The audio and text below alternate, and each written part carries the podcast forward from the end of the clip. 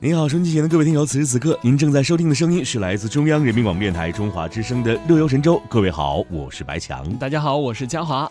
哎，那在今天的节目当中，我们二位要和大家一起来聊一聊滑雪旅行当中该如何保护自己。嗯，乐游攻略哈，帮您快乐旅行。那冰雪运动当中啊，其实呢，这个高暴力伤是多发的。这是来自北京大学第三医院崇礼医院区的这个急诊科主任哈申建宇这样一位医师告诉我们的。二零一七到一八年雪季呢。该院这个急诊科统计，因滑雪而受伤的患者就有两千六百零八人，哇，真的不少啊！其中这个危重病人呢，啊少一些，大约占到了百分之一至百分之二。那么普通的伤呢还是比较多的，以四肢骨折为主，比如说像什么腰椎啊、颈椎损伤啊，还有肩关节脱位等等。经过治疗呢，患者后期啊只需要回家休养就可以了。是。呃，那一九九六年啊，中国呢有九家滑雪场，滑雪的人数啊还不到一千人。二零一零年的时候呢，全国各地有滑雪场将近三百家，滑雪者已经将近千万人了啊。嗯，那这个翻的是一万倍吗？二零一七年全国雪场超过七百家，滑雪场有一千七百五十万人。哇哇！是，那说到这儿呢，我们来听听这个滑雪的专业爱好者以及专家朱敬先介绍说啊，冬季冰雪运动呢具有场地温度低、嗯运动场地复杂、体能消耗比较大，那么运动速度也蛮快的，离心力很大、技巧性等强的特点。是，呃，因此这个造成运动是啊创伤的呢，都是很多这种高暴力的伤害啊，多发伤啊，严重伤很很多见，甚至会出现致死致残的情况。是，嗯，那我们看到了，据美国国家的创伤数据中心调查数据就显示啊，美国每年滑雪参与人数高达一千七百多万人次，因为滑雪致伤急诊就诊人数啊，每年高达二十万，那住院人数呢为每年七成七千人次，是。那呃，百分之四十二的这个伤者啊，有三个部位啊以上的创伤，每两个部位以上以上创伤的有百分之二十五，嗯，单一的占到了百分之三十三。那在这个创伤部位当中啊，头颅受伤的比例最高达到百分之二十七，其次是胸部啊，还有脊椎、四肢和腹部。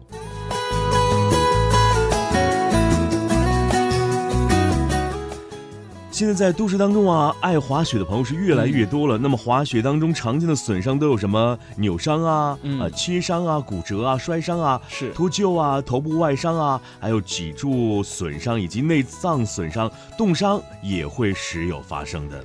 对，那比例较大的是扭伤、拉伤和骨折，这三类呢占到了百分之七十到八十。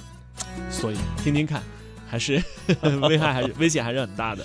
是我们在运动之前呢，还是应该做好这个呃怎么讲防护的准备活动，对不对啊？带好护具啊等等。对。好，我们再来听听这个专业人士朱静先是如何说的。他说啊，二零一六年的六月至二零一八年的十二月呢，北京大学运动医学研究所。滑雪伤住院患者手术的数据统计显示啊，无论是运动员还是非运动员，最常见的损伤部位的啊，这个像什么膝关节啊啊，这个然后像什么肩啊、肘啊等等一些部位，都是特别容易受伤的。那说到这个关节损伤呢，呃，以这个交叉韧带损伤。是比较多见的，占到将近一半。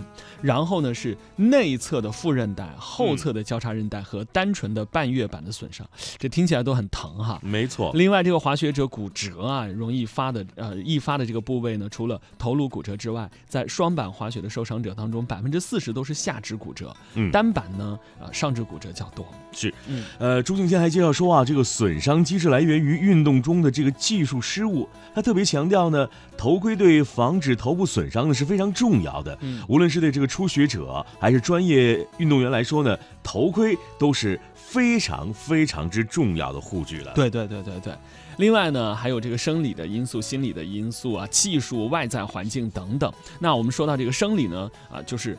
你身体如果很疲劳，或者有旧伤，或者身体素质较差的话，那确实很容易出问题。是我们再来说说这个心理因素吧。你看，对于初学者来说呢，这一点是非常重要的。朱雄先指出啊，不良的心理因素呢是滑雪者受伤最多见的原因，具体表现为缺乏自我保护意识，那么心理紧张或者是畏惧，在滑雪过程当中啊注意力不集中，很容易啊引发身体受伤。对这个，对于呃初学者来说啊，很容易出这样的问题。但是对于高手而言，也容易受伤，是为什么呢？一般是为了追求一个有难度的啊高难度的动作，或者呢是过于争强好胜了。所以拥有强大的心理素质啊，是滑雪者必须的。是，呃，造成运动损伤的第二大原因啊，是准备活动不够充分，那么属于技术因素了。那技术因素一般包括什么？滑雪频率较低人员，或者是初学者因技术动作不规范。准备不充分，在滑雪的过程当中啊，无法有效的来控制身体，无法减速、停止或者是顺畅的转弯，未做热身，冷身体就去做某些动作，这样是非常容易受伤的。嗯，好了，说这么多，接下来呢，我们来听一首歌曲，歌曲之后呢，我们继续来关注一下滑雪的相关话题吧。嗯。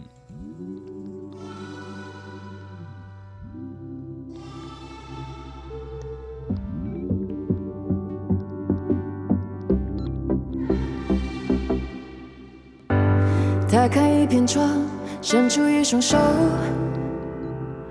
再浮再沉，吹过一抹风，有些情景不得不发生，有些距离叫人越活越苦闷。就算无缘的天空有多深，比不上渴望深。要给世界最悠长的诗文。就算无常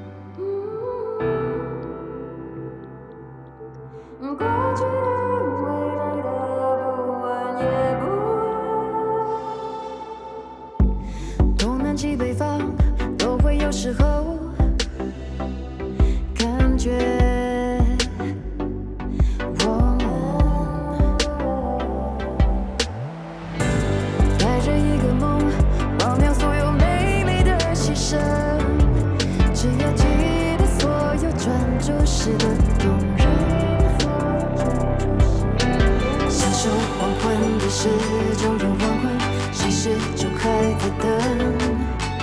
我要给世界最忧愁的诗。